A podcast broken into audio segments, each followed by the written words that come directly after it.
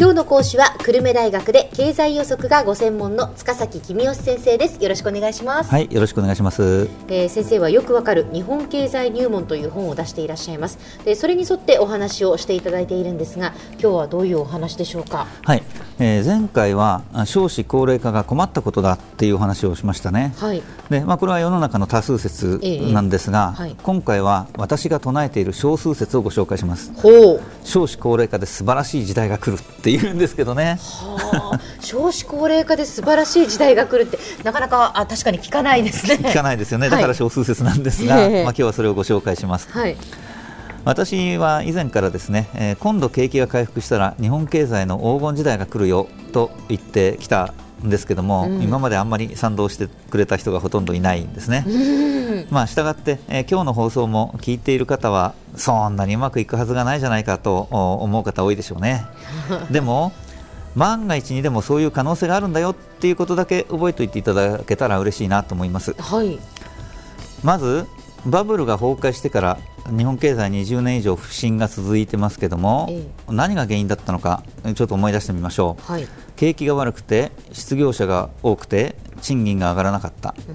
ん、でこれは労働者の数が必要とされる数よりも多かったことが原因なんですよね。そうですね。そう考えると高齢化によって働く人の数が減っていくことは困ったことじゃないですよね。多くの人が定年を迎えてあるいはあの高齢を理由に引退すると働く人の数が減って、えー、でも一方で人口がそんなに急に減るわけではないので、うん、物を買う人の数はそんなに減りませんと。はい、ということは日本経済が必要とする労働者の数はそんなに減らないと。だから今まで余っていた労働力が今度は足りなくなってくるよと。で足りない少し足りなめっていうのはちょうどよくてですね失業者がいないわけですよね。そうなりますね、えーで、えー、失業者がいなくなるだけじゃなくて今、世の中には仕事探しを諦めている人、まあ、特に女性とか高齢者とかですね探したけど見つからなかったから諦めたっていう人がいっぱいいるわけですが、うん、労働力が足りなくなってくるとそういう人たちも仕事を探すようになってしかも仕事が見つかるようになりますと。うん、労働力の需要と供給の関係が変わると労働力の値段まあ、つまり賃金ですね。賃金が上がってきます、ええ、で今、ワーキングプアと呼ばれて、まあ、一生懸命働いてもなかなか満足な生活ができない人がいっぱいいるんですけどもそういう人たちがまともな給料がもらえるようになるでしょうと。うんつまり働く意欲と能力のある人々がみんな生き生きと働けるような時代が来る、これは素晴らしいことですよね。まあ、そうですね。そうそうなれば本当に素晴らしいことですね、えー、でもねあの現役世代の人数が減っていくとそうなるんだろうと私は思ってるんです。あの少数説ですが。で、えー、ブラック企業と言われる企業もなくなっていくんでしょうね。えー、なんでかっていうと今は仕事が見つからないからしょうがなくブラック企業で働いているっていう人が多いんでしょうけどもこれからはまともな仕事が簡単に見つかるようになるのでブラック企業からどんどん人が抜けていっちゃいますからブラック企業はいつまでもブラックではいられないっていうことになってくると思います。えー、まあ本当にそんな時代が来たらそれは素晴らしいことだなと思いますね。えー、そうでしょ、えー、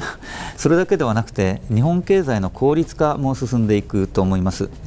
人手が足りなければ企業はどんどん機械化をしますよね、まあ、省力化のための設備投資をします、だから日本経済全体としての生産の効率が良くなります。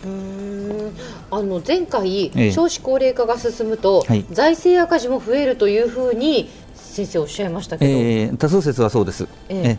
えー、でも私の少数説は違いますと、はい、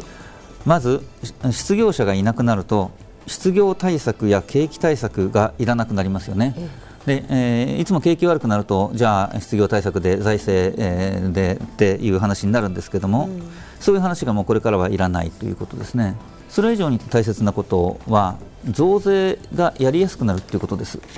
うん、えー、今はですねあの政府が増税しようとするとでも増税したら景気が悪くなって失業が増えちゃうから増税はちょっと待とうよっていう人たくさんいるんですけども、失業者が全くいない人手が足んない世の中になるとそういう人いなくなりますよね。ですから増税しようぜってまあそうだなっていうすんなり増税が通るようになるかもしれませんですからあ、まあ、リーマンショックみたいなことが起きれば別ですけども、そうでないと私の少数説によると今後10年か20年は日本経済の黄金時代が続くかもしれないということですね。インフレでもデフレでも不景気でもない意欲と能力を持った人々が生き生きと働く世の中って素晴らしいと思いませんか？確かに。素晴らしい理想だなっていうふうに思いますけど、えー、ただ、まあ、少子高齢化が進んでその本当にもう労働力が足りなくなったらどうなるんですか、えー、あのそれはもちろんあの将来的には本当に労働力が足りなくて困る時代が来ますけれども、うん、まあ、でもそれほどひどい世の中ではないんじゃないかなと予想してます。うんえー、労働力が足りない、つまり若い人はみんなあの高齢者の介護をしていて製造業で働く人が減ってくる、そうすると物が足りなくなります。そうすると物の値段が上がってきます、インフレですよね、えー、まあ、インフレは困ったことなんですけれども、逆に物の量に比べて、えー、買いたいって人が多すぎるんだから、増税をすれば人々が物買わなくなるので、インフレも止まるし、財政の赤字も減りますよね。今は物が余ってる人が余ってるので増税をすると財政は良くなるけれど失業が増えちゃう、うん、でも、うん、人手が足らなくなってからは増税をすると一石二鳥でインフレも止まる。財政も再建できる。もちろんその税金取られるの誰でも嫌ですから、あまあ嫌だ嫌だっていう人はいるんでしょうけども、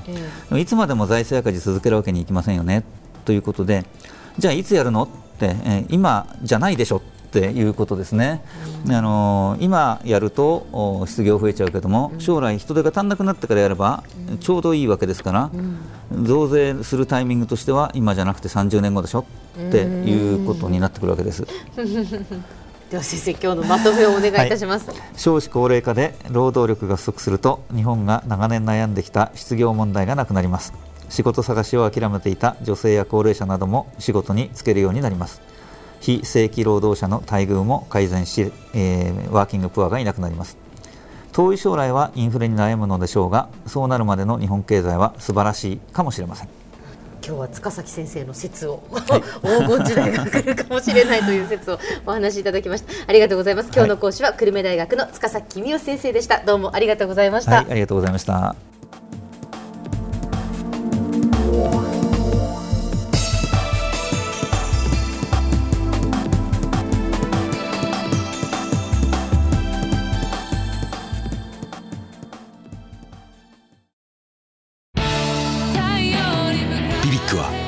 州で生まれ九州の人たちに光を届けています。九州のお客様が光り輝くように。それが QTnet の変わらない思いです。キラキラつながる QTnet。